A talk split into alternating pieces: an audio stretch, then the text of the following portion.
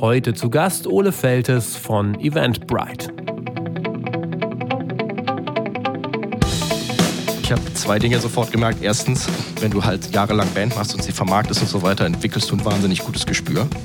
Oder musst du ein wahnsinnig gutes Gespür für dich, deine Zielgruppe, dich selbst zu verkaufen und du bist halt auch jeden Abend mit Menschen zusammen, was deine, deine Social Soft Skills, wie man so schön sagt, irgendwie wahnsinnig schult.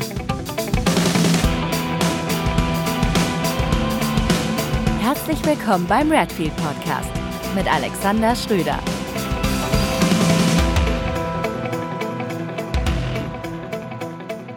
Ich freue mich heute im Redfeed Podcast einen alten Bekannten begrüßen zu dürfen. Ole Feltes. Den kennen wir von Redfield schon seit ungefähr 2003, 2004, denn er war der Sänger der Band Fire and the Attic, die ihre Veröffentlichungen bei uns äh, rausgebracht haben. Ähm, 2008 stieg Ole aus der Band aus fing bei EMI Music in Köln an, unter anderem als äh, Produktmanager, beschäftigte sich viel auch mit den digitalen Themen und über den äh, Umweg ähm, Clipcat, einer Online-Video-Marketing-Company, ging es dann zu Eventbrite und er ist mittlerweile Senior Manager für strategische Partnerschaften im Gebiet Dach. Und ich freue mich sehr, dass er heute hier ist. Moin, Ole. Schönen guten Tag, habe die Ehre. Vielen Dank für diese, äh, für diese sehr schöne Intro. Vielen Dank, ja genau. Ähm, ich hoffe, es geht dir gut. Das ist jetzt eine Premiere für uns. Du bist nämlich in Berlin und ich bin hier im wunderschönen Melle und wir hoffen, die Verbindung äh, und alles klappt. Ähm, genau, aber wie ich schon ähm, eingangs äh, verkündet habe, ähm, wir kennen uns schon sehr lange. Du bist ein Freund des Hauses. Ähm, wir haben uns damals kennengelernt. Du bist Sänger von Fire and the Attic gewesen, einer Band, äh, in der du von 2003 bis ungefähr 2008 gewesen bist. Und mhm ihr habt viel erlebt und ich glaube auch, ähm, das war für uns alle ein, ein, ein, eine sehr große Sache. Um für, für die Hörer, die das jetzt vielleicht noch nicht so einordnen können, das ist natürlich auch alles überall ähm, zu hören, aber um äh, da mal ähm, so eine grobe Einordnung zu geben, ihr habt gespielt ja unter anderem äh, so zum Höhepunkt Rock am Ring, ähm, Taubertal Festival und, und, und. Also ihr wart richtig schwer unterwegs. Ähm, Genau, wie gesagt, du warst der Sänger, du bist irgendwann ausgestiegen, aber auch nochmal so rückblickend, denn da hat man ja dann auch sicherlich die, die nochmal noch mal so einen anderen Blick auf diese ganze Geschichte. Ähm, was glaubst du denn damals, oder kannst du das nochmal so resümieren? Was waren so die Faktoren für diesen Erfolg der Band bei euch? Ja, boah.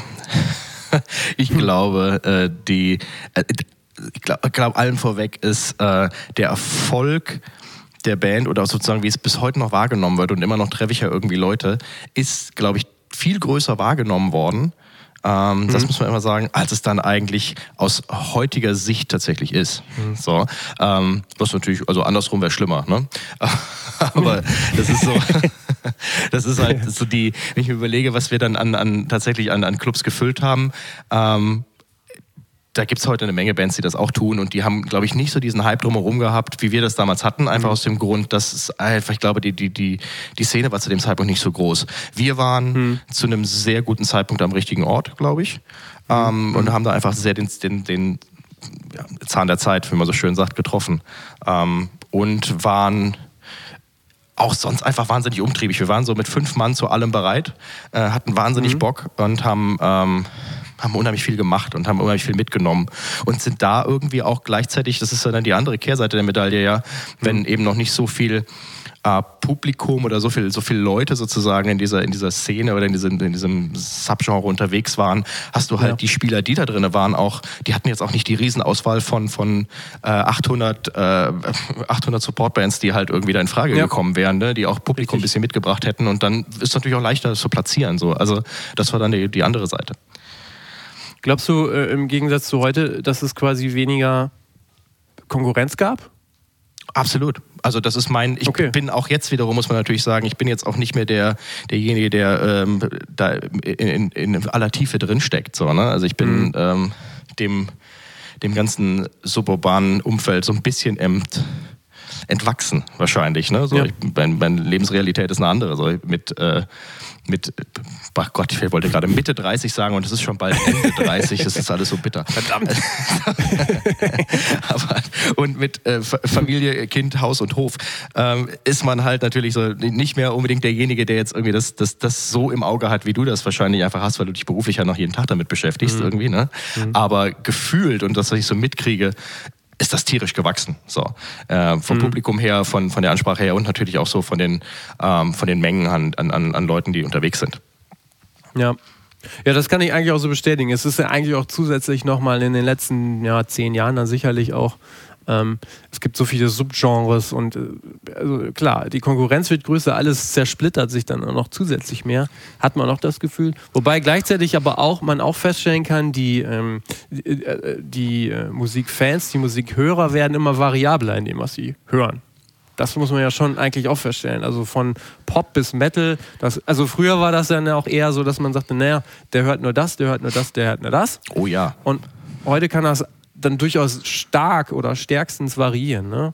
Das, das gibt es dann auch noch. Was ja Man muss wahnsinnig aber auch noch angenehm mal so- ist, so, ganz kurz zu hören. Das Total, war immer ja, das, total. Das war aber total nervig früher, wenn wir halt irgendwie die, also ich kann mich erinnern, dass wir irgendwie dann auf Tour gefahren sind, das ist so die, die, die lustigste, aber auch gleichzeitig, während man drin hängt, wirklich unangenehmste Erfahrung war eine, eine Tour mit äh, fünf weiteren Metalcore-Bands, wo wir jetzt, und das darf man irgendwie, das, das ist das Verrückte, so während die Bands untereinander sozusagen oder die, die, das, auch die Leute im Hintergrund, das ist ja, Ja. diese Booking-Agentur, die das damals gebucht hat, das war, glaube ich, Kingstar, ja, es war Kingstar, Ja. die haben halt Ja. irgendwie die Bands gebucht, da warst du ja damals noch mit, wenn ich mich erinnere. Ne? Ja, wollte ich gerade sagen. Das Ähm, war einer meiner weniger, tu, wenigen Touren, wo ich dann mit euch sogar mitgefahren bin. Ja. da gab es ja irgendwie diese Grenzen gar nicht so, ne? Also zwischen den Bands gab es die Grenzen nicht und so weiter und so fort. Das Publikum hingegen war aber halt so fünf Metalcore-Bands oder fünf Metal-Bands immer eher als und diese eine Emo-Band. Boah, war das ein Giftwort für die. Also wir hatten schon Richtig. Mittelfinger und, und Buhrufe, wovor wir überhaupt auf die Bühne kamen, wo wir vorher überhaupt noch nicht Ja. mit irgendwie, das hatten wir noch nie in, in den paar Jahren davor, sondern eigentlich war ja, sind wir immer sehr überall sehr, sehr herzlich oder beziehungsweise sehr, sehr äh, erwartet empfangen worden und sind da plötzlich Ja. in was reingerannt, wo wir gedacht haben, so, uppala, was ist denn, was passiert denn hier jetzt gerade so? Das Ja. war so eine, eine Form von, von, von Abgrenzung, die da halt irgendwie scheinbar sehr, sehr nötig war irgendwie, die ich, wenn sie heute nicht mehr so da ist, und das ist auch so ein bisschen meine Wahrnehmung und du steckst noch mehr drin und sagst dann, das ist doch Gott sei Dank eine, eine gute Entwicklung, ey. mein lieber Mann. Ja, das stimmt. Das stimmt. Man muss aber auch, äh, ich hatte nämlich jetzt auch im Vorgespräch vom, ähm, von, von diesem, von diesem Podcast-Interview hatte ich auch nochmal so ein bisschen überlegt, ähm, weil wir da ja auch sehr tief äh, drin sind, Automa ähm, so. Und ähm, das muss man sich mal vor Augen führen. Also damals, als ihr da aktiv gewesen seid, weil ich habe auch überlegt, welche Hebel gab es denn damals eigentlich zu dieser Zeit? Es gab ja kein Streaming. Es gab keine irgendwie diese großen Bundle, Pre-Order-Pakete, so was man heutzutage alles fährt. Das war ja damals alles noch eine völlig andere Zeit. Da war noch vielleicht noch MySpace. Ähm, weil ich habe halt auch wirklich nur mal überlegt, auch so jetzt, was, was sind so die Hebel? Also gerade wenn man dann versucht, das so in die heutige Zeit, auch so ist das heutzutage nochmal möglich, das bestimmt. Nur ist immer die Frage, welche Hebel gibt es denn dann überhaupt? Total, du sagtest ja. jetzt so, naja, ihr, ihr wart zu allem bereit, so, ich kann mich daran erinnern, ihr, ihr seid dann noch äh, einfach mal irgendwie eben in die Schweiz gefahren aus, aus Bonn, wo ihr damals stammt, herstammt, so, äh, Ja, so wo, der gemacht, ne? ausgelie- wo der ausgeliehene Tontechniker, weil zu dem Zeitpunkt hatten wir noch keinen einigen, äh, darauf Ja. bestanden hat, dass wir ein eigenes Schlagzeug mitnehmen, weil er sagte, also man kann, also man kann so gut mixen, wie man will, aber wenn das Schlagzeug scheiße klingt, dann ist es nichts wert. Und dann gesagt, wir haben aber keinen Platz mehr im Bus und dann ist der bis in die Schweiz mit der Bassdrum auf dem Schoß. Das hat er aber ab, das, das hat er aber spätestens ab Stuttgart auch bereut. Das kann ich dir aber mal sagen. Verstehe, verstehe. Das war der Aber gute jetzt noch Martin mal so- in dem Fall übrigens. Aber ähm, ich habe ja nochmal geguckt, es gab auch wirklich früher ähm, Online-Magazine, ich habe nochmal nachgelesen zu der ersten EP, es gab 25 Reviews, soweit ich das nachvollziehen kann, in Online-Magazinen. Das ist heutzutage einfach gar nicht mehr möglich. Die gibt es ja in dem Sinne gar nicht Ja. mehr. Also Online-Fanzines oder so. Ähm, aber, aber so den richtigen Hebel, wenn du das nochmal überlegst, den gab's, gab's den nochmal? So Ich kann irgendwie? dir, also ich kann dir sagen, dass es bei uns, also erstens sozusagen, Ja. was der, die MySpace kam sogar erst rein, da waren wir schon unterwegs, da hatten wir schon die erste Aufmerksamkeit generiert und den allerersten Aufschlag, wenn du so willst, hat Mhm. uns die Visions damals verpasst äh, mit ihrem äh, Online-Auftritt damals. Visions.de war noch irgendwie echt Ja. eine viel besuchte Webseite und da hat der gute Jan Schwarzkamp äh, auch so einen flotten Zweizeiler verfasst, wo dran stand irgendwie hier, äh, hört euch das mal an. Das war ein Song, den wir zum Stream halt rausgegeben hatten. Hört euch das mal an, das ist total super. Ähm, d- Totale Empfehlung. Und in Ja. der gleichen am gleichen Abend rief mich den, irgendein Bekannter von uns an, bei dem wir diesen, diesen Song halt irgendwie, hatten wir die Webseite gehostet. Mhm. Damals war Webseite ja auch noch einfach ein relativ wichtiger Kanal, eigentlich der wichtigste am Anfang. Ja, so. Mhm. Rief uns an und hat gefragt, ob wir sie noch alle hätten. Er würde irgendwie eine Mail nach der anderen bekommen, dass da halt irgendwie die hunderte von Euro an Serverkosten durchrasseln, was damals auch noch richtig Geld gekostet hat, weil wir irgendwie über Nacht, ich glaube, 30.000 Downloads oder so. Also das so den, was so, eine, so, ein, so, ein, so ein kleiner Liner-Note, wenn man so will, halt eigentlich auf so einer Seite halt damals noch für einen Effekt hatte. Ich glaube, ja, ich stimmt. glaube, da, äh, mich nicht so weit aus dem Fenster zu lehnen, wenn ich sage, das ist heute so auch nicht mehr. Nee, also äh, Visions, wer, wer sie nicht kennt, ein sehr äh, bekanntes Musikmagazin. Ähm, ja, das stimmt. Also ähm, die, dieses Tastemaker-Ding äh, oder äh, Empfehlungsjournalismus, wie auch immer man das nennen will, das, das sehen wir gerade auch. Also das ist sehr schwer. Aber daran kann ich mich auch definitiv noch, noch erinnern, das stimmt schon. Ja. Wir waren ja noch mitten in der Zeit, wenn du so willst, zwar gab es natürlich das, geil, der Vater erzählt vom Krieg, ne? Äh, der Opa. Mhm. Ähm, wir waren, waren, ja schon in der Zeit, wo es zwar grundsätzlich das Internet gab, aber es gab halt ja. noch nicht diese harte Form der kuratierten, äh, kuratierten News und es gab vor allem noch nicht Richtig. die Form, wo die Leute sich gegenseitig halt irgendwie was mitgeteilt haben. Das so ein bisschen, ne? es, gab so, es gab so das Forum Emo-Punk dann später, das war aber auch tatsächlich ja. erst, erst gegründet worden, glaube ich, als wir schon unterwegs waren. Und ansonsten so alternativ, es war ja damals irgendwie ein großer Haufen, so von New Metal über Punkrock zu, äh, ja. zu, zu äh, dann irgendwie Emo oder so, traf sich zum Beispiel total viel bei Titus.de, äh, die halt so ein, ein mhm. Forum hatten. Damals war halt Forum und Community noch das, das heiße Ding. Und da sind ja. dann halt schon mal so die ein oder anderen Sachen sind halt irgendwie passiert, aber grundsätzlich waren es ja alle noch total gewohnt, dass du von außen sozusagen äh, Empfehlungs, ne, Recommendations bekommen hast, im Endeffekt von ja. aus, aus journalistischer Hand, aus irgendeiner Form. Mhm. Dass irgendjemand sagt so, hier, das ist cool, anhören. Ähm, und so dann halt irgendwie auf die Sachen äh, aufmerksam wurden und nicht eben dadurch, dass sich halt irgendwie durch, durch, durch, durch Spreading oder inzwischen ist es ja noch nicht mal mehr aktives äh, Melden. So, ich muss ja noch nicht mal meinem ja. besten Kumpel sagen, was ich höre, der sieht's ja. Stimmt. Ja, richtig. Hast du recht. Und dann war irgendwann Schluss für dich bei Fire and Attic, bei der Band, wo du der Frontmann warst. Und äh, wenn ich mich recht entsinne, war das damals so ein bisschen so die Kernaussage von dir, war, wir haben alles erlebt, besser wird's nicht mehr, ich bin raus. ähm, habe ich mir das so richtig gemerkt? Ja, so, ja. naja, es ist ganz so unkompliziert war es nicht damals. Äh, wir haben dann, ja, also gut. dafür ist so eine, so eine, so eine Relationship ja auch irgendwie zu eng. Ich meine, mit irgendwie mhm. mit den anderen vier Typen äh, und was ja. dann so noch dazugehört, aber vor allem halt mit diesem Kernteam habe ich ja irgendwie auch eigentlich im Endeffekt fünf Jahre nonstop. Mit dem einen habe ich sogar noch zusammen gewohnt, also mit dem habe ich wirklich fünf ja. Jahre nonstop zusammengelebt. Mhm. Und natürlich, das hat dann so ein bisschen auch sich auseinandergewuselt damals. Ähm, ja. War aber halt eigentlich die Kern oder der Kern war so ein bisschen, dass ich äh, dringend was Neues machen musste, dass ich wirklich irgendwann sehr unglücklich okay. wurde, weil es natürlich auch alles sehr eindimensional ist, was man da macht so und ich auch glaube ja. damals einfach mhm. so ein die das Gefühl bekommen habe, so wenn du jetzt hier nicht irgendwie bald aussteigst, ähm, so ganz unromantisch um dich rum, machen Menschen halt plötzlich Abschlüsse und fangen an, weißt du, du siehst so, die machen so einen mhm. Step nach den anderen ähm, und, und kommen ja. in neue Dinge und erleben auch neue Dinge und sind auch irgendwie sind nicht die ganze Zeit in der gleichen Geschichte gefangen und irgendwie hatte ich das dringende Bedürfnis, wenn du jetzt nicht bald da auch hinkommst, ähm, dann, dann brauchst du auch nicht mehr so, dann war es das auch. Also es ist ja auch, auch okay. retrospektiv natürlich völliger Quatsch, weil ne, zwei Jahre später wäre es auch nicht mehr schlimm gewesen, aber damals hat sich das halt mhm. so angefühlt und dann muss man auch der, seinem Gefühl irgendwie folgen, dass jetzt oder okay. nie muss was Neues passieren. Mhm. Okay, also ja gut, das hast du dann ja auch mit ziemlicher Sicherheit ähm, durchgezogen. Ja. Ähm, naja, du hast es jetzt einfach gemacht, so, ne? Also ich genau. weiß auch, dass alle äh, damals vor dieser äh, Entscheidung eher waren schon sehr erstaunt. Ne? Also das muss man ja schon so sagen. Gut, ähm, du, aber auch. Äh, ja, noch so abschließend, das habe ich zum Beispiel auch im, im ersten Podcast mit Florian Brauch ähm, auch gefragt. Das finde ich eigentlich auch immer ganz spannend. Was hast du denn da so, so für, oder konntest du Kontakte aus dieser Zeit eigentlich für dich mitnehmen und nutzen, die du vielleicht sogar jetzt schon hast oder noch nutzen ja, kannst. Absolut. Ja. Das ist tatsächlich auch die, das, das war das erste große Aha-Erlebnis. Nee, also es gab so zwei große Aha-Erlebnisse, mhm. als ich danach dann halt, ich bin ja dann eigentlich, mein Ursprungsplan war ja eigentlich wieder zurück ins Studium, was ich ja mal angefangen hatte mhm. und dann habe ruhen lassen wegen der Band. Ähm, was hast du studiert? Ja, Verfassungs-, Wirtschafts- und Sozialgeschichte, Neue Deutsche Geschichte Aha. und Historische Geografie. Ui. Okay. beinahe Journalist geworden. Gott sei Dank okay. nicht. Das müsste ich jetzt Clickbaiting auf Spiegel schreiben, wenn ich gut genug geworden Richtig, wäre. richtig. So, ähm, wäre jetzt auch nicht schöner. naja, da war ich eigentlich auf dem Weg hin und dann kam mir die Emi so in die Quere. Also das war ja so ein Ja. so, hm, du hast jetzt noch sieben Monate Zeit, bis dieses Wintersemester anfängt. Und irgendjemand rief an und sagte so, hier, wir machen hier so ein Praktikum, äh, brauchen hier so ein Praktikum Webseiten, das hast du doch irgendwie, das, das kannst du doch. Und ich habe gesagt, ich, klar, konnte ich nicht, aber war jetzt gedacht, Gott, ich habe ja vorher auch jahrelang Sachen gemacht, die ich eigentlich nicht konnte und nie gelernt habe, dann kommt es jetzt da auch nicht mehr drauf an. Und habe dann äh, da einfach angefangen und bin da halt einfach sehr schnell, habe da sehr gut reingepasst und habe da halt vor allem, und da wollte ich eigentlich hin, sehr schnell gemerkt und gelernt, dass ich völlig daneben lag mit meiner Annahme, dass ich die letzten Jahre hart verschwendet habe, sozusagen aus der Perspe- Perspektive des, äh, des der ja, Karriereplanung oder wie auch immer das nennen Ja. möchtest, sozusagen. Ja. Weil ich habe zwei Dinge sofort gemerkt. Erstens, wenn du halt jahrelang Band machst und sie vermarktest und so weiter, entwickelst du ein wahnsinnig gutes Gespür.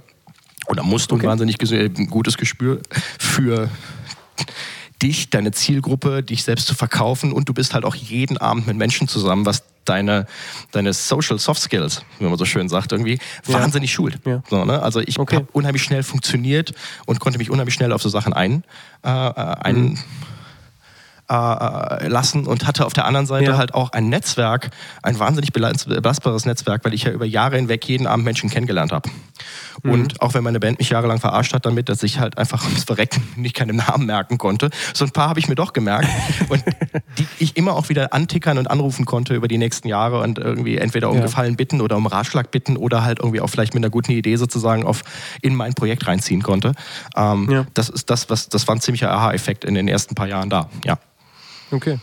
Du bist fünf Jahre äh, bei EMI geblieben. Also, äh, du hast gesagt, du bist angefangen, weil sie dich gefragt haben, ob du Webseiten bauen kannst. Was war da, also so wie war so da deine äh, Entwicklungsstufe in der Firma, beziehungsweise äh, es ging dann ja um viel um digital, das war jetzt zu der Zeit auch noch relativ neu. Ich glaube auch zu der Zeit müsste gerade auch Facebook in Deutschland so äh, gestartet sein. Mhm. Was war da so dein, dein Inhalt, dein Arbeitsinhalt? Ich habe, der Titel am Anfang war tatsächlich, oder wo ich mit angefangen habe, war ein Praktikum in der CTU-Abteilung, hieß die, weil der, äh, weil der Chef davon irgendeine Serie cool fand, wo diese CTU-Abteilung, ich bin so ein, ich habe überhaupt keine Ahnung von sowas, aber das irgendwie auch so heißt, das heißt Consumer Target Unit und sollte im Endeffekt war das die, die Stelle, die die ganzen Künstlerwebseiten, zu dem Zeitpunkt waren halt die ähm, Künstlerwebseiten noch ganz viel beim Label ähm, und wenn es Ja. halt sozusagen nur eine sogenannte Kampagnenseite war, ne? also du musstest ja irgendwo dann Ja. halt irgendwie die, die Leute hinleiten und dafür wurden dann immer Kampagnenseiten gebaut und das war bei so einem Label wie die EMI, äh, reden wir da von 400 bis 600 Webseiten, die dann halt sozusagen da rumlagen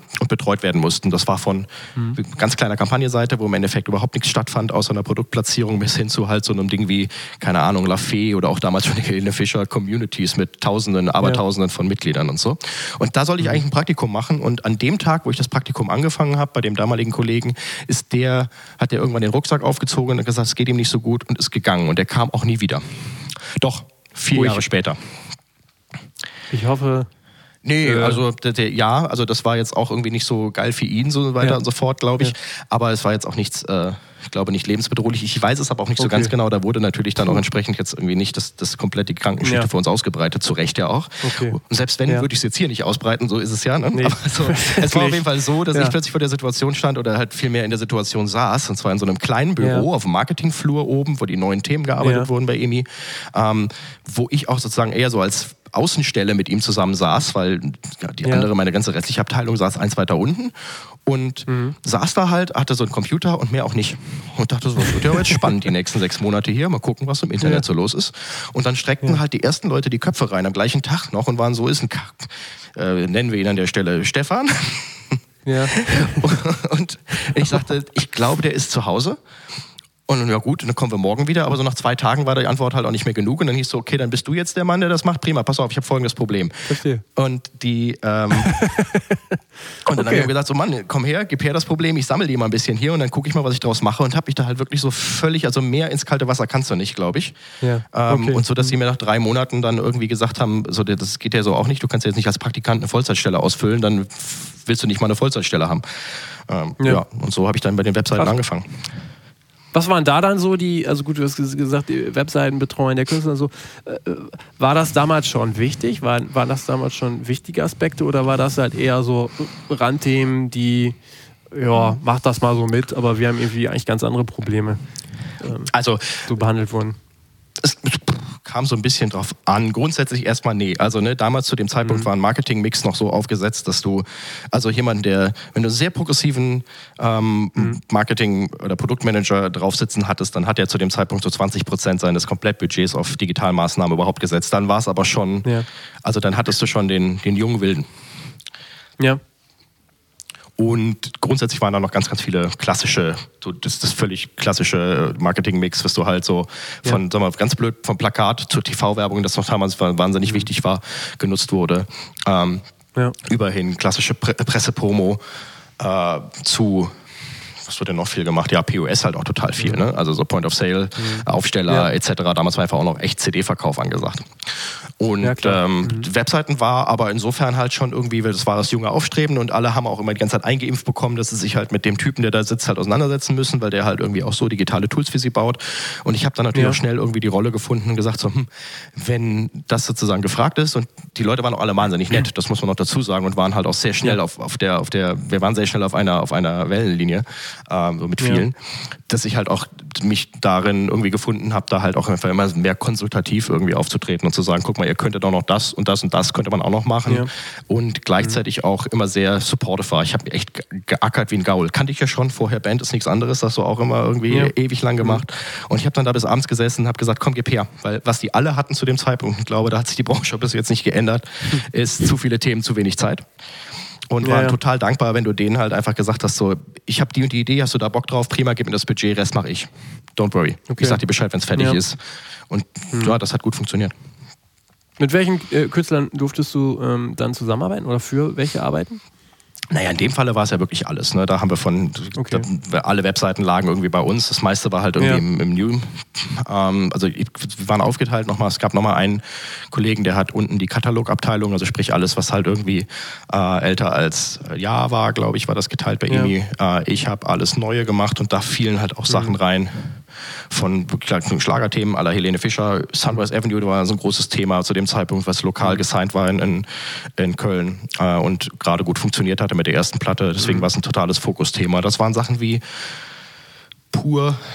Das waren, also da war alles dabei. So, ne? Von, Also äh, auch so, was den persönlichen, persönlichen Geschmack anging, gerade aus einer Emo-Punkrock-Band kommend, Ja. ein interessantes, eine interessante Erweiterung meines persönlichen Portfolios.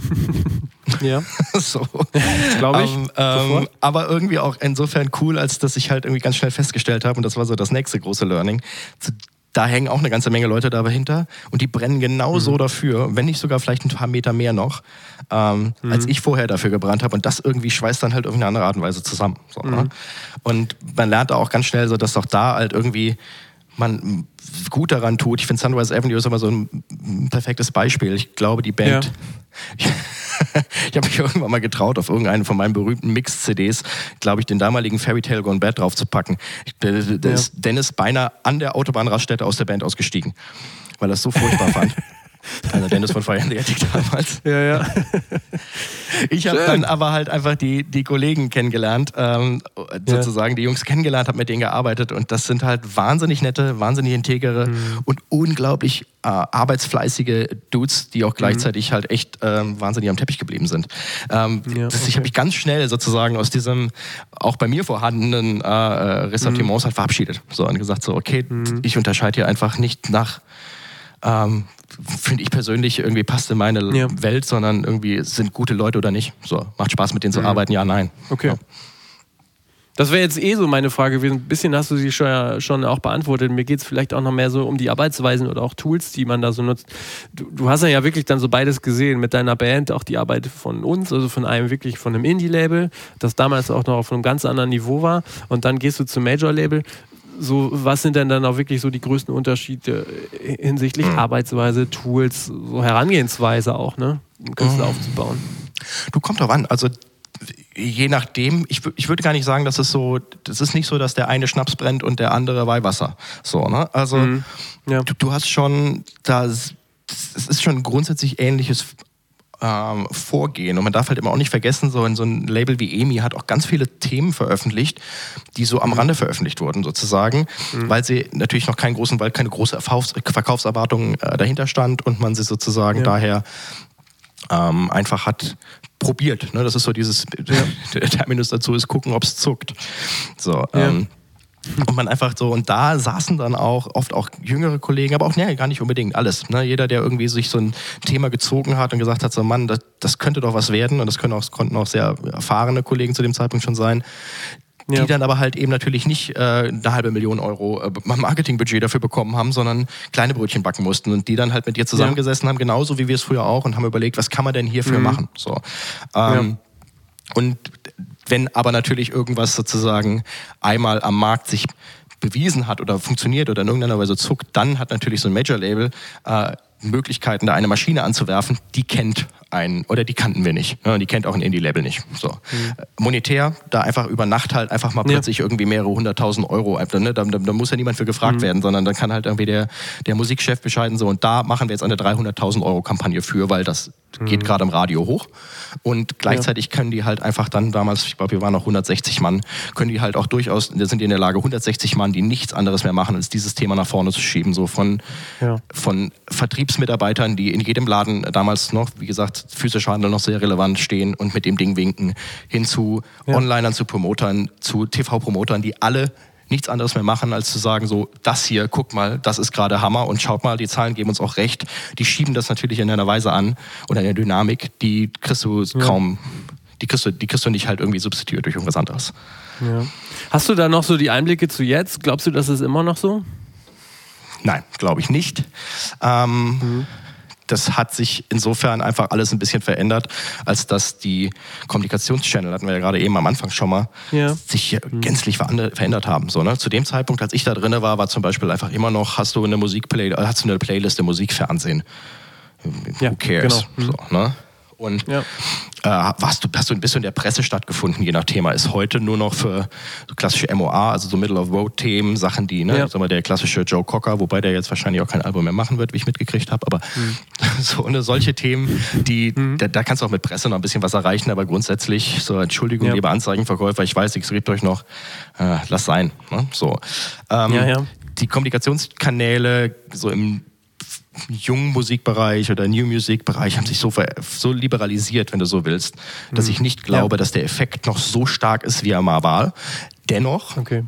hast du natürlich immer noch auch die Möglichkeit oder die haben natürlich immer noch ihre Maschinen, die können immer noch auch und es sitzen ja auch vor allem, und das darf man nicht vergessen, da keine komplett blöden Leute. So ganz im Gegenteil. Ja. Mhm. Alle Menschen, die ich jetzt irgendwie kenne, die noch bei Major Label äh, sitzen oder auch die haben sich ja oft auch aufgesplittet eben in agilere, in agilere äh, nochmal Netzwerke und so. Das sind sehr, sehr smarte Typen.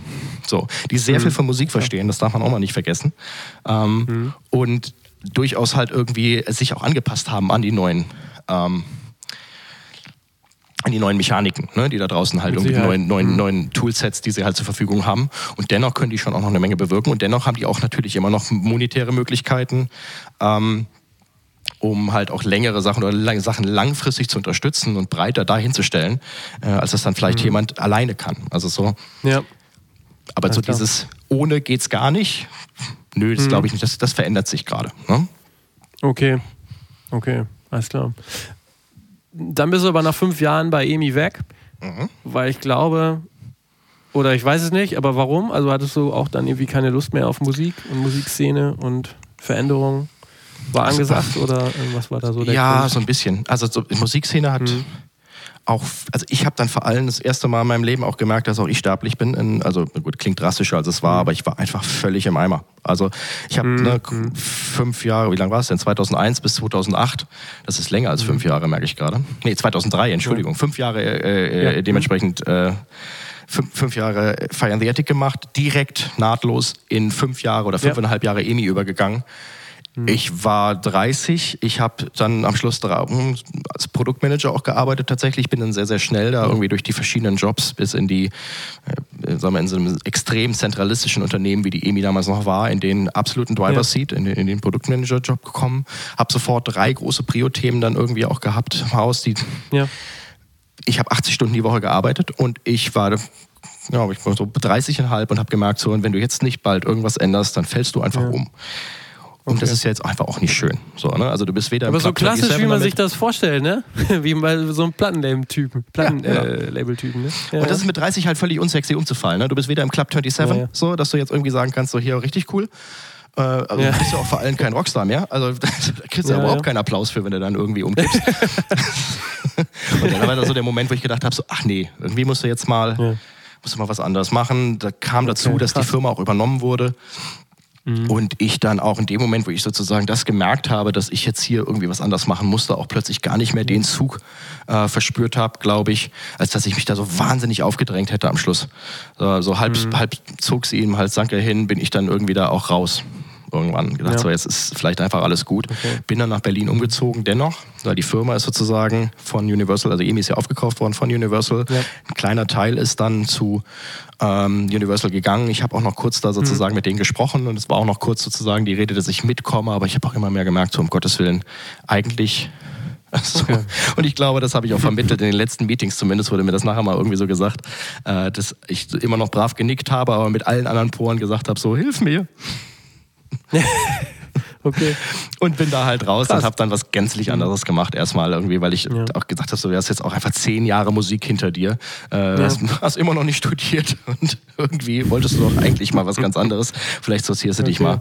mal. Äh, und dann Ja. kam damals ClipKit um die Ecke und hatten sozusagen das, was ich eigentlich auch immer interessant fand, weil so Technology und vor allem so Web-Technology fand ich immer super spannend Okay. und war ja auch immer ein großer Teil von dem, was ich bei EMI gemacht Ja. habe. So, ne? Ob ich am Anfang sozusagen dahingehend konsultativ gearbeitet habe oder später dann halt irgendwie Mhm. gerade Themen gearbeitet habe, die ähm, mehr und mehr im Internet gearbeitet wurden.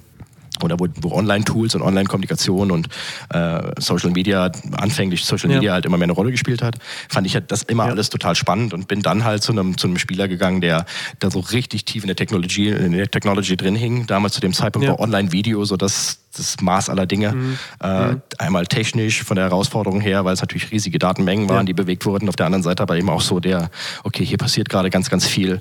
Ähm, ja, fand Ja. ich spannend, bin da rein und saß wieder genauso wie vor fünf Jahren an einem Schreibtisch und habe gedacht, hoffentlich merkt kein Mensch, dass ich hier echt gar keine Ahnung habe von dem, was die hier reden. Okay.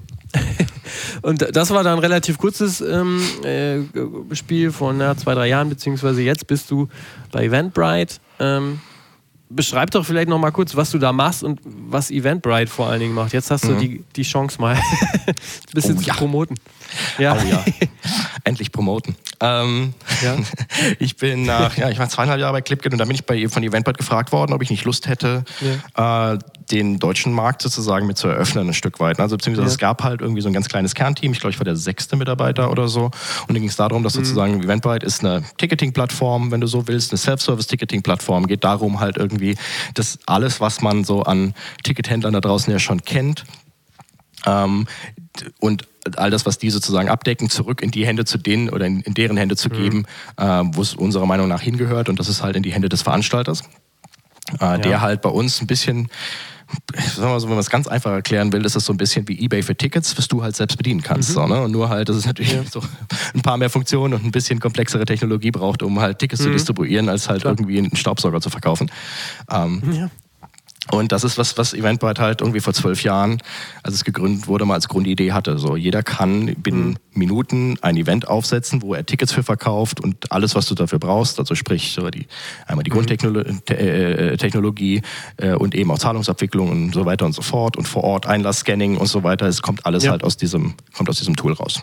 Und da ging es darum, dann halt eben den Arm äh, oder beziehungsweise das Vertical ähm, Music und Entertainment aufzumachen, ähm, mit dem man sich Ja. dann halt irgendwie in Deutschland auch umgucken wollte.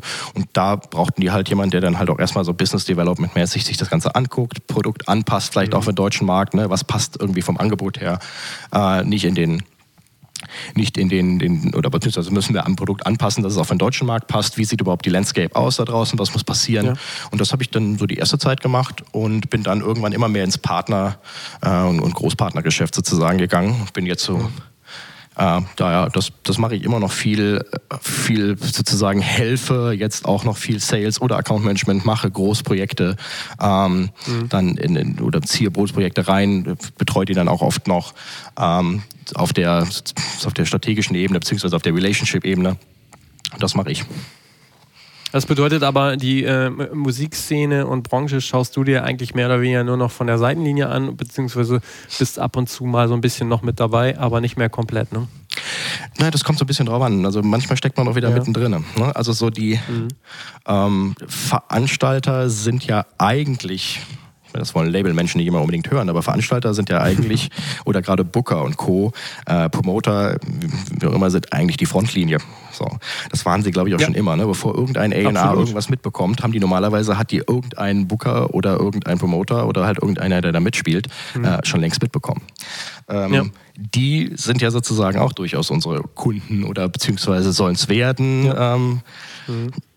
Mit denen reden wir schon äh, auch sehr, sehr viel. Ja. Und mit denen machen wir auch halt irgendwie ne, mehr und mehr Projekte. Auch die haben nach wie vor natürlich so diese großen Spieler und sind da auch noch ein bisschen oder fühlen sich oft noch so ein bisschen gefangen da drin, weil sie halt auch manche Sachen noch nicht mhm. substituieren können, was du, äh, wenn du Self-Service machst, substituieren musst. Stichwort Marketing zum ja. Beispiel ne?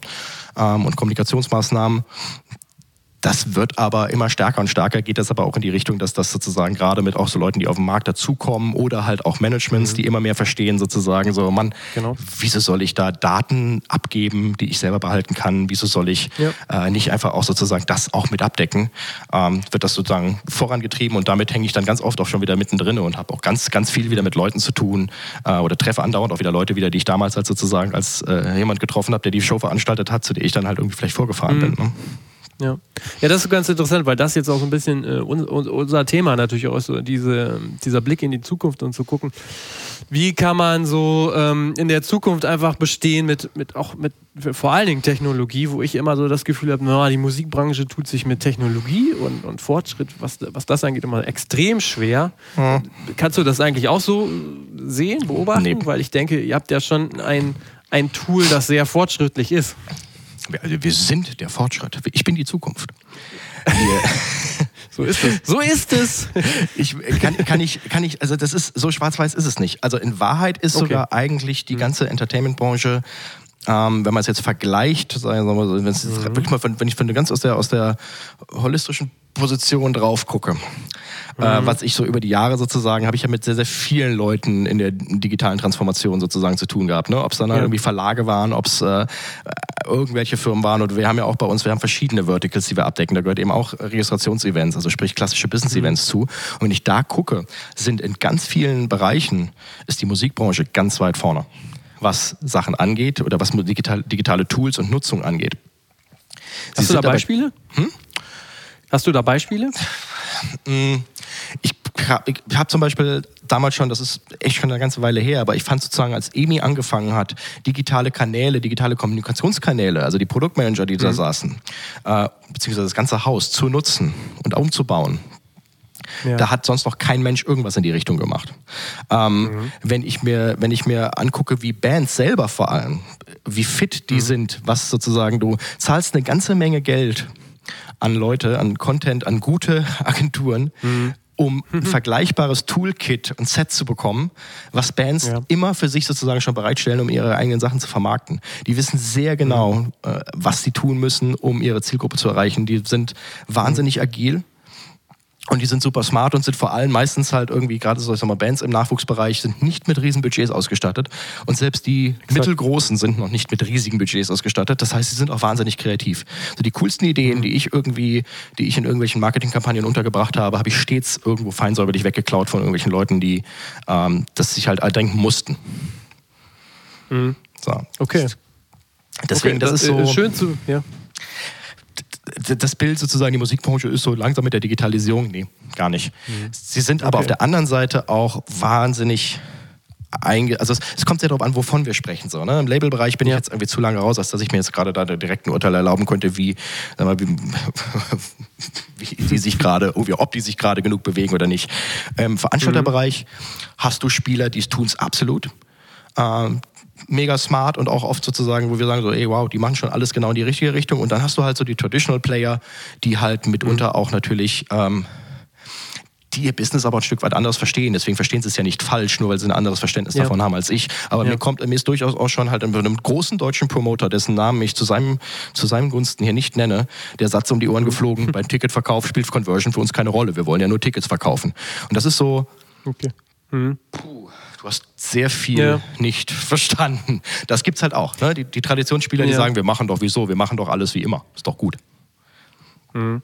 Also, wobei ich halt schon das Gefühl habe, gerade beim, beim Ticketing, ähm, da, da, da, mühen sich halt viele noch ab oder das ist viel noch ein Thema. Also er kann ein gutes Beispiel auch sagen, wobei ist dann die Frage, wie, die, wie dann das Fazit ist. Also ich war auf dem Reeperbahn Festival bei einem Vortrag von dem Manager von äh, Christina Stürmer bei Thorsten Kiemes. Der äh, hat berichtet, wie sie versucht haben, selber äh, für eine Tour ein Ticketsystem ähm, oder ein Ticketverkaufssystem aufzubauen, um die Tickets komplett selber zu verkaufen. Mhm. Und sein eindrücklicher Rat war im Endeffekt, macht das nicht. Das ähm, er sagte irgendwie, sein Büro hasst ihn jetzt immer noch dafür. Und das war wohl, also es hat wohl funktioniert. Also er hat es nicht weiter ausgeführt, aber sein Rat war wirklich, macht das nicht so. Ähm, also, ne, da, daraus resultierte dann natürlich auch so ein bisschen ähm, so die Überlegung, also warum fällt es Künstlern eigentlich so schwer, wenn es gleichzeitig ja ähm, ja nicht nur bei euch, sondern generell und auch für andere Themen sicherlich irgendwie auch eigentlich einfache technische, ja was heißt einfach, also zumindest technische Lösungen ja geben sollte. Ich glaube, es ist ganz ganz oft eine Frage, also in dem Bereich, ne, dann reden wir gerade explizit mhm. von diesem Bereich, in anderen Bereichen ist das kein Problem, aber in dem Bereich von mhm. äh, Musik Promotern, äh, Booking-Agenturen etc., Management sowieso, hast du einfach das Problem, der, der, das ist ein strukturelles Problem, was die einfach an, an Leuten zur Verfügung haben, die Sachen abdecken können. Mhm. Ähm, und wenn du halt plötzlich ähm, sag mal, 160.000 Tickets einfach mal für eine große Tour. Reden wir von was Großem. 160.000 Tickets ja. gehen da raus ja. und du hast eine, eine Servicequote von nur 10 Prozent. Mhm. So, dann ist das eine ganz schön ekelhafte Zahl die da plötzlich ja. halt bei dir aufschlagen. Die waren vorher nicht also Servicequote heißt Leute, die Leute, die sich genau die eine Frage dazu haben. Und bei ja, Gott, mh. Leute haben Fragen. Mhm. Oh, Mann, mhm. haben Leute Fragen. Ja. Ähm, so. ist auch normal. Ne? Also so, das ist übrigens die 10 Prozent, ist, die, äh, ist eine bessere Quote, habe ich letztens gelernt, als wenn du äh, bei, bei Pizza-Servicen, also bei diesen quasi bei diesen kumulierten Pizzagetönen, die haben 20 Prozent. Muss man sich mal überlegen. Oh, oh das ist aber nicht gut. Jeder Fünfte ruft an und fragt, wann die Pizza kommt. Das ist irgendwie auch, also das ist irgendwie auch kein Sehr Zustand. Gut.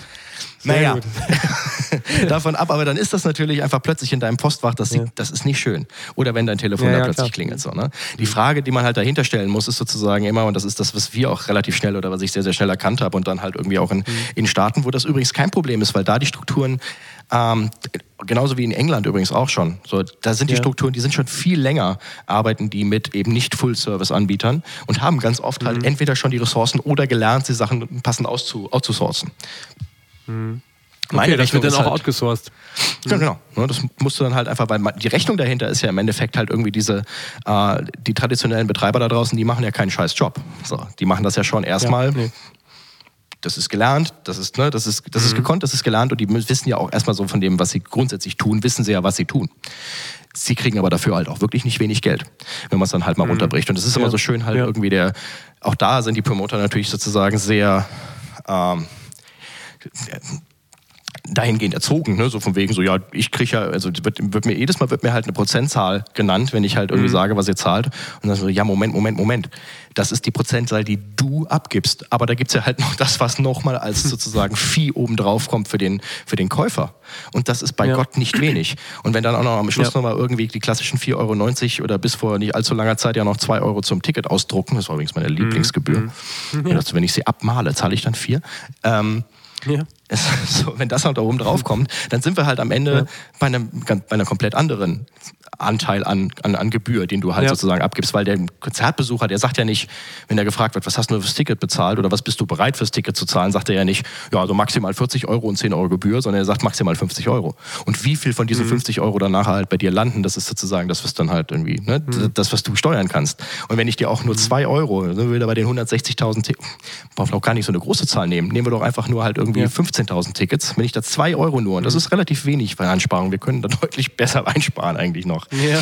Ähm, dann kannst du da halt auch mal ganz kurz die Mathematik aufmachen und überlegen, was damit, also wie viel kann ich denn für 30.000 Euro bei dem 15.000 Tickets Fall, ähm, was, was, kann ich denn da sozusagen an, an Serviceleistung vielleicht auch mhm. aussourcen für und habe immer noch einen mhm. riesen Reibach gemacht und habe vor allem die Datensätze von 15.000 Ticketkäufern, die ich beim nächsten Mal wieder anschreiben kann. Genau. Und halt sozusagen Also einfach mein Marketing ja. zu optimieren und halt auch mal zu lernen, was sind denn überhaupt die Kommunikationskanäle, die mir, die mir äh, Ja. Mhm. irgendwas einbringen. Also im Endeffekt, du kriegst die Kontrolle zurück, die du ja woanders auch schon geholt hast, im Optimalfall. Ne? Das heißt, über die, auf die Daten hat man bei euch auch ein, äh, Zugriff, beziehungsweise kann die für seine Zwecke dann nutzen. Die sind, ja, Zugriff ist gar nicht das richtige Wort, sondern die gehören dir als Veranstalter. Sonst könnten wir es auch gar Mhm. Ja. Mhm. nicht, datenschutzrechtlich gar nicht richtig abbilden, sondern es ist so, wir sind der Shop in der Mitte. Wir sind bei, wir sind Ja. ähnlich wie eBay. Ähm, Okay. Und bei uns ist es so, dass du mit dem Ticketkauf die Daten an den Verkäufer, also sprich den Veranstalter, überschreibst. Mhm. Wir kriegen so eine, wir kriegen so Seitenrechte. Das mal ohne das Okay. die langweilige Fachterminologie. Wir kriegen die Seitenrechte, dass Ja. wir natürlich eine E-Mail verschicken dürfen, wo hier nochmal dein Ticket drin ist und, ne, und wir das sozusagen deine Zahldaten oder unser Zahlungsabwickler die Zahldaten speichern darf, genau. Aber die Daten gehören dir als Veranstalter erstmal. Aber warum glaubst du denn, dass es immer noch für viele so schwierig ist, so dieses Bewährte in Anführungsstrichen, also dieses, so, so wie es ähm, oft ja noch äh, ist, dieses System so, so ähm, zu nutzen und aufrechtzuerhalten und nicht jetzt unabhängig mit euch oder einfach generell dasselbe zu machen. Das ist ja was, was wir auch beobachten, ne?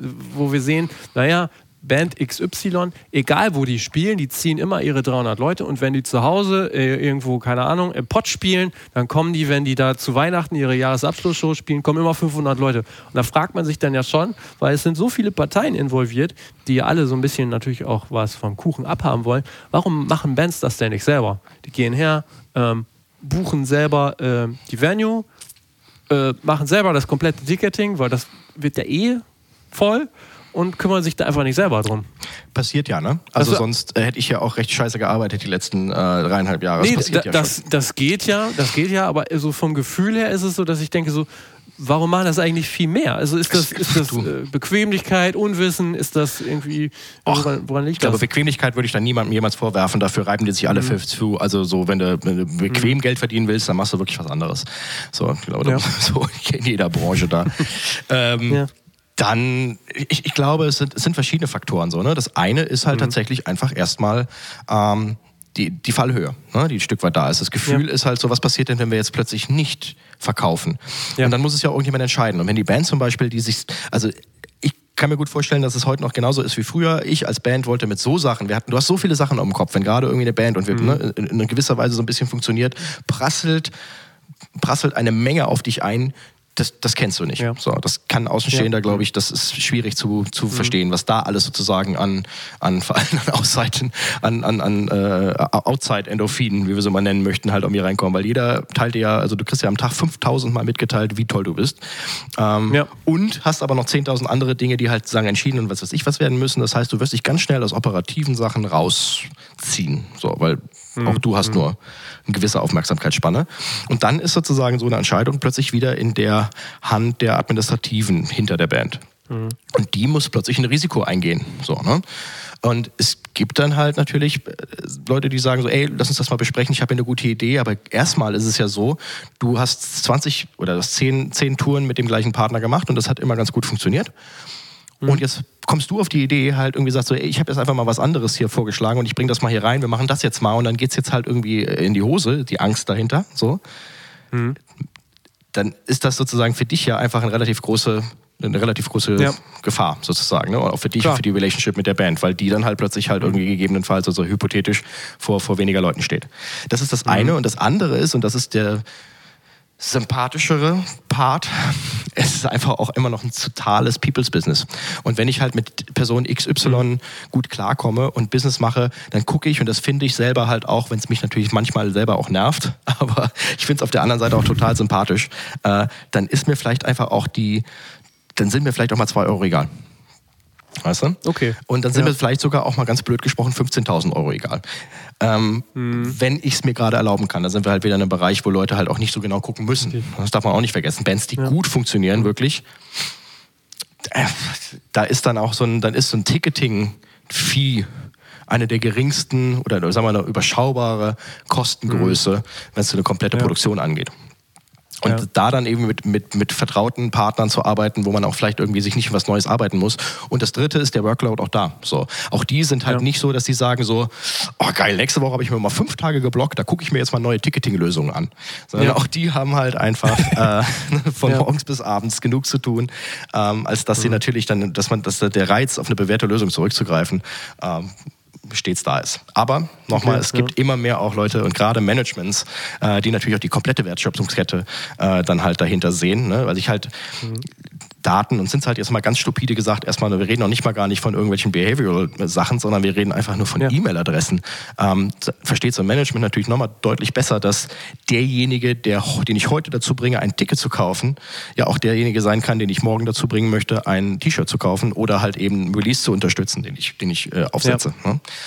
Das ist übrigens eine ganz gute Überleitung, weil es zum Beispiel, ich weiß nicht, wie es bei euch jetzt ist, aber das sind ja so Sachen, die, ähm, die gefühlt immer noch ein bisschen fehlen, so diese Verbindung aus äh, Ticketing und ähm, ja, ähm, physischem Produkt, ne? Also dass man sagt so, hier, kauft doch, oder halt auch an, äh, anders, ne? Dass man sagt so, kauft das Ticket und kriegt den Album-Download. Oder kauft das Ticket mit dem Vinyl zusammen. Ja, da wird jetzt einiges passieren, habe ich so ein Gefühl. Ich hab, Hast du ein Gefühl? ich habe, äh, wir haben gerade tatsächlich einen ersten Case, ja. den ich natürlich nicht nennen darf, ja. aber wir haben gerade einen ersten Case heute beschlossen äh, oder beziehungsweise zugesagt bekommen. Ähm, mhm. wo eine deutscher, eine, eine, eine in Deutschland äh, releasende Band ein Zusatzkonzert mhm. äh, dazu packt zum Produkt. Ja. Ja. Und ähm, da in dem Zuge dann sozusagen mal interessant nachgefragt, so coole Idee, warum? Tickets werden wohl, und das ist sozusagen die Seiteninfo, die ich habe, chartfähig. Ne? Also wenn du ja irgendwie, muss man sozusagen zur Erklärung, du hast ja in, du hast ja in Deutschland immer noch Wertecharts und ja. ähm, die, die, Kunst ist es also sozusagen, ich möchte einen möglichst hohen, möglichst hohen Umsatz in der ersten Woche, um dann eben doch, ja. und alle auch egal wie oft man es betont, sind ja scheinbar immer noch irgendwie ein Argument da draußen äh, da halt ja, einen möglichst richtig. hohen äh, Entry zu haben, sozusagen, möglichst hoch in den Charts, äh, rein, äh, möglichst hoch in die Charts zu, zu, zu kommen mit dem, mit dem Erstaufschlag. Also werden halt mhm. ja dann einfach auch gerade, wenn du halt, ähm, sag mal, sehr szenisch oder generell einfach ein großes Fan-Following hast, dann äh, bietet es sich ja an, eben halt ne, große Produkte zu bauen, die klassischen, klassischen Deluxe-Boxen, wo dann halt irgendwie, keine Ahnung, noch ein Fahrrad und äh, eine Tiefkühlpizza mit reingepackt wird. Ja. Und da geht der Media Controller aber hin und sagt halt irgendwie so, Moment, wir bestimmen natürlich, was wie hoch angerechnet werden darf. Ähm, und dass ja. du halt eben nicht den Ring mit reinpacken kannst und sagen, mein, meine, meine Box genau, äh, kostet äh, 10.000 Euro. Und mit mhm. drei verkauften Boxen bin ich Platz zwei der deutschen Charts in der ja. zweiten Januarwoche sondern dass du halt hingehen musst und musst ähm, sozusagen da, also dass sie dir so ein bisschen die Regularien geben. Und so wie ich das verstanden habe, ist gerade im Moment äh, das dahingehend geändert worden, dass Tickets, die damit reingepackt werden oder generell Tickets chartfähig werden. Das heißt, ja, das ist so ein bisschen schwierig. Also ich habe, das ist so interessant, dass du das sagst, weil wir das auch als Thema haben. Es gab gerade das Update ähm, und da, da, steht wirklich, dass ähm, ähm, Merch, also Merchandise-Artikel müssen haptisch beiliegen. Also es geht ja. jetzt nicht, dass du dir das Ticket dann ausdrücken kannst. Und in diesem Text, also das müsste man vielleicht wirklich nochmal dann verifizieren. Das heißt, da steht wirklich drin, nicht schadfähig sind zum Beispiel Gutscheine, Tickets, äh, Verlosungsscheine. Und jetzt ist natürlich schon auch so ein bisschen die, wirklich die Frage, sind Tickets, die wirklich dabei liegen, sind die chartfähig oder nicht? Also mhm. da gibt es gerade noch so ein bisschen, ähm, auch aufgrund des, äh, der Regularien, äh, des Textes des Regularien gibt es irgendwie Unsicherheit. Okay. Ein großes ähm, ein großes deutsches Label äh, glaubt ja, scheinbar. Zumindest ist mir das ja. so mitgegeben worden und deswegen es ist aber auch ganz ab davon, äh, finde ich es einfach eine schöne Idee. Also zu sagen, so das ist halt wirklich, weil das ist halt die, das darf man mal nicht vergessen, so, das, so Musik auf CD, voll cool. Aber mhm. die, die Sachen, wo wirklich halt irgendwie, ich, ich habe ganz, ganz selten, äh, wenn ich mit jemandem gesprochen habe und dem dann mal so äh, hochromantisch nach sieben Bier gefragt habe, was war eigentlich ein schöner Moment mit Musik, habe ich ganz selten erlebt, dass jemand gesagt hat, so damals habe ich mal so eine schöne CD gehört, sondern es sind halt immer eigentlich im Endeffekt die Events, die Konzerte, die Orte, wo man halt irgendwie ja, sozusagen klar. irgendwas mhm. Spezielles erlebt hat und so. Und das halt mhm. damit mit, mitgeben zu können, jemanden sozusagen, ne, mhm. Leute zusammenzubringen bei einem, bei einem Event. So, ähm, mhm. Wo sie dann vor Ort was, was, was krasses erleben, was sie sozusagen so in der Form sonst auch vielleicht sich nicht kauflich erwerben können, finde ich eine wahnsinnig coole Idee. Okay. Ja, warte, aber generell jetzt unabhängig von den Tickets, ich denke, da werde ich mal versuchen, äh, den Hörern und oder wir versuchen mal den Hörern später mal äh, das rauszufinden, wie das exakt da aussieht. Ähm, genau, also das ist halt so das, so das Letzte, wo ich dann auch im Gespräch mit anderen Managern oder auch mit anderen Labelbetreibern immer wieder ähm, an diesem Punkt komme, ey, wie kann man das denn quasi selber beziehungsweise über Plattformen nutzen? Eben genau dieses Ticket, äh, Schallplatte, da, zum Beispiel Eventim, die haben das, glaube ich, einmal gemacht. Ähm, da gab es einmal so ein Case, wo die, wo die das, glaube ich, das digitale Album verkauft haben ähm, mit, mit, ne, mit Tickets, aber ansonsten existiert das eigentlich nicht so, meines Ich- Erachtens. Boah, das ist jetzt schon eine Weile her. Ich meine mich, äh, meine mich aber erinnern zu können, dass das mehrfach gemacht wurde, dieses Bundle sozusagen aus Okay. Konzertticket, äh, also sprich, Ja. dass der Vorverkauf zusammen mit CD und das ist aber, glaube ich, und hier bewege ich mich auf dem äh, oblatendünnen äh, äh, äh, Halbwissen. Aber ich meine mich erinnern zu können, dass das dann irgendwann eben abgepfiffen wurde. Ja, hm, okay. Genauso wie halt Naja, dieser ganz mal- simple ja. Bundle, Amazon verkauft das T-Shirt und da wird ein CD beigelegt. Auch da wurden ja irgendwann die, die Regularien dementsprechend angepasst. Genau, durch die äh, Beschränkung auf, ich glaube, äh, 40 oder 39 Die Euro. alles genau. entscheidende Frage ist ja eigentlich, wann um alles in der Welt kommt man denn mal auf die Idee, dass das halt alles totaler Blödsinn ist und total viel im Endeffekt nur Sachen verschiebt. so. Ja, ja, klar. Anstatt jeden einfach Fall. wirklich Ha- halt irgendwie Streaming äh, dahingehend platziert, wo es halt hingehört. Richtig. Was dein, was einmal kurz so, einmal so, so kurz eingeschoben, was ist deine Meinung zu, hast du das mitbekommen, Fantastische Vier und Aldi? Ja, ja, ja, habe ich mitbekommen. Ne, wo man, äh, wo, die, wo Aldi im Grunde genommen den exklusiven Ticket, äh, vor, Mhm, Ticketverkauf über Aldi abwickelt, einfach auch, dass sie sagen, ah, digital, aber du kriegst, kannst in jedem Aldi quasi, ich glaube, wenn ich das richtig verstanden habe, einen Gutschein kaufen, den du online einlöst Mhm. oder irgendwie so. Aber die Aussage war ja auch so ein bisschen, ähm, naja, Aldi gibt es ja überall, die in Anführungsstrichen bekannten Vorverkaufsstellen nicht unbedingt. Also ähm, ist das eher so ein gut bezahlter PR-Coup oder äh, Coup oder ähm, ja, oder ist das, kann das auch Zukunft Ich bedeuten? glaube, also ohne da Details zu wissen, aber ich würde sagen, das ist ein gut bezahlter Brand Partnership Coup. Mal so. Ich glaube nicht, dass Aldi da aus äh, Barmherzigkeit äh, gesagt hat, so Mensch, die Fantastischen Vier, da gucken wir doch mal, ob wir denen nicht so ein bisschen bei der Distribution ihrer Tickets unter die Arme greifen können, weil es gibt ja nur noch so wenige Vor Vorverkaufsstellen. Also, äh, nee, das ist halt einfach, ein- das ist ein gut gemachter Deal zusammen halt irgendwie. Ob das dann, ich fand es insofern total spannend, als dass man natürlich schon irgendwie ähm, sag mal so, ich komme ja jetzt nun mal auch aus einer Szene, wo durchaus auch damals schon nur das Sponsoring von Rockstar, äh, dem Ja. Getränk halt irgendwie auf einer Taste of Chaos Tour zu starken Kontroversen geführt hat. Ähm, Ja. Da fand ich es sozusagen Ja. spannend und ich meine, man ist es natürlich auch immer mehr gewohnt und ich finde es auch tatsächlich überhaupt nicht, äh, nicht, nicht schlimm oder anprangenswert, dass da sozusagen eine gewisse Symbiose halt irgendwie gebaut wird. Die Interessen sind ja irgendwie, Mhm. ne, die lassen sich ja vereinen.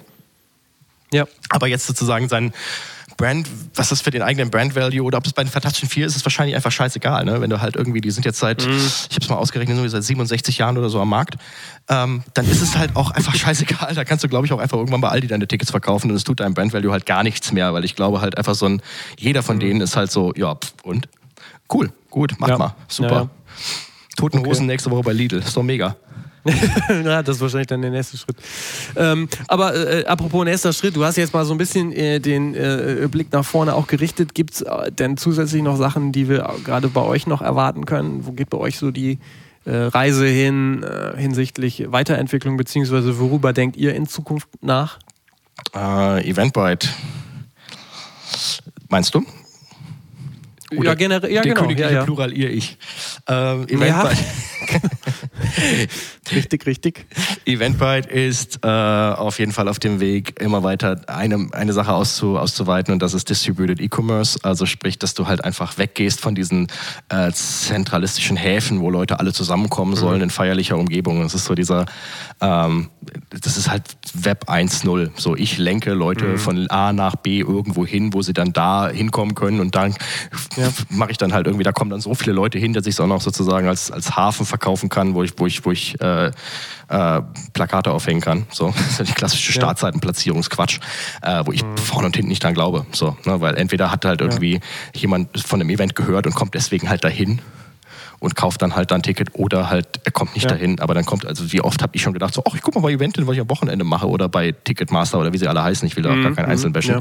Und da gehen wir halt, da gehen wir halt genau in die, in die, in die, in die, in die andere Richtung und sagen so, wir als Eventbrite sind halt, wir haben da irgendwie, wollen weder im Mittelpunkt stehen, noch ist es uns total wichtig. Kommt gerne zu uns, so, weil wir haben halt ein ja. Füllhorn von allen Events. Bei uns gibt es halt alles Mögliche. Und wenn du halt wirklich Bock hast, äh, dich fürs Wochenende umzugucken, ja, dann guck doch bitte auch, also dann sei gerne eingeladen, äh, in allen thematischen Umfeldern zu gucken. Ansonsten verkaufen wir dir dein Ticket, aber oder beziehungsweise nicht wir, sondern der Veranstalter verkauft dir dein Ticket oder die Band genau da, wo du eh gerade bist. Und wenn du halt gerade bei Facebook bist oder bei Instagram, dann sollst du es auch direkt da kaufen und wirst nicht mehr durch die Gegend geleitet. Mhm. Das gleiche gilt für YouTube, mhm. äh, was wir jetzt gerade ja. gelauncht haben in Amerika und jetzt halt bald nach Deutschland rüberziehen. Und dahin, da werden wir weitermachen, dass man einfach äh, für den Ticketkauf die, den Ort, wo man gerade ist, und das ist ne, so vor dem Hintergrund der, der Mobile First, ähm, ja. auch ja inzwischen halt einfach Kauf. Ähm, oder beziehungsweise Kaufgewohnheiten der Leute. Wir sind bei, ich glaube, über 60 Prozent äh, unserer Tickets verkaufen mhm. wir schon über Mobilgeräte. Ähm, mhm das nervt halt, wenn wir da dann irgendwie noch irgendwie durch irgendwelche Seiten geleitet werden. Oder wenn du halt irgendwie deine, deine, deine Seiten, deine Tickets verkaufen möchtest bei dir und du hast eine, eine funktionierende Webseite, äh, wo du in ja. deinem Look and Feel, ja, dann verkaufst du auch bitte direkt da und hm, schieb dich hm. nicht mehr rum. Okay. Definitiv, ja. Okay. Spannend, ähm, wie es bei euch weitergeht. Ähm, ich würde sagen, wir sind an dieser Stelle an der magischen Ein-Stunden-Grenze und werden das Gespräch ähm, jetzt so langsam abdriften lassen. Ach so. Ja, genau. es sei denn, du möchtest noch etwas ganz Dringendes äh, loswerden. Ähm. So ein Regal verkaufen ja. oder so. genau, genau, richtig, sehr gut. Ja, der Sales, der Sales Manager. genau. Nee, also ich bedanke mich, bedanke mich sehr herzlich für das, für das Gespräch, für die, für die Einblicke. Wünsche euch noch alles Gute und werde weiterhin äh, im Auge behalten, was, was ihr da treibt, um zu gucken, ob man das vielleicht äh, hier und da implementieren kann und wie die Entwicklung so weitergeht. Und ich denke, ich äh, gehe in den Essen und gucke mir das im Aldi an. das, mache ich ähm, auch und ich, äh, danke dir ebenso und werde natürlich auch sehr genau im Auge behalten, äh, was ihr da baut. Exakt. Alles klar. Vielen Dank, Alex. Ole, mach's gut. Spaß hat's gemacht. Ciao. Danke. Tschüss.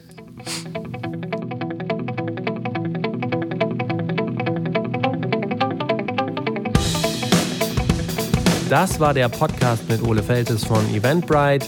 Ja, ein Freund des Hauses, ihr habt es gemerkt, wir hatten viele ähm, gemeinsame Themen auch von früher. Ansonsten bedanke ich mich wirklich sehr für das sehr positive Feedback auf die ersten Folgen dieses Redfeed Podcasts. Es wäre schön, wenn ihr auch weiter daran denkt, eine Bewertung bei Apple, äh, bei iTunes abzugeben. Das hilft uns ja wirklich auch sehr weiter beim Ranking. Ansonsten wünsche ich euch noch äh, ein paar schöne Tage im Oktober und habt noch viel Spaß und macht's gut. Tschüss.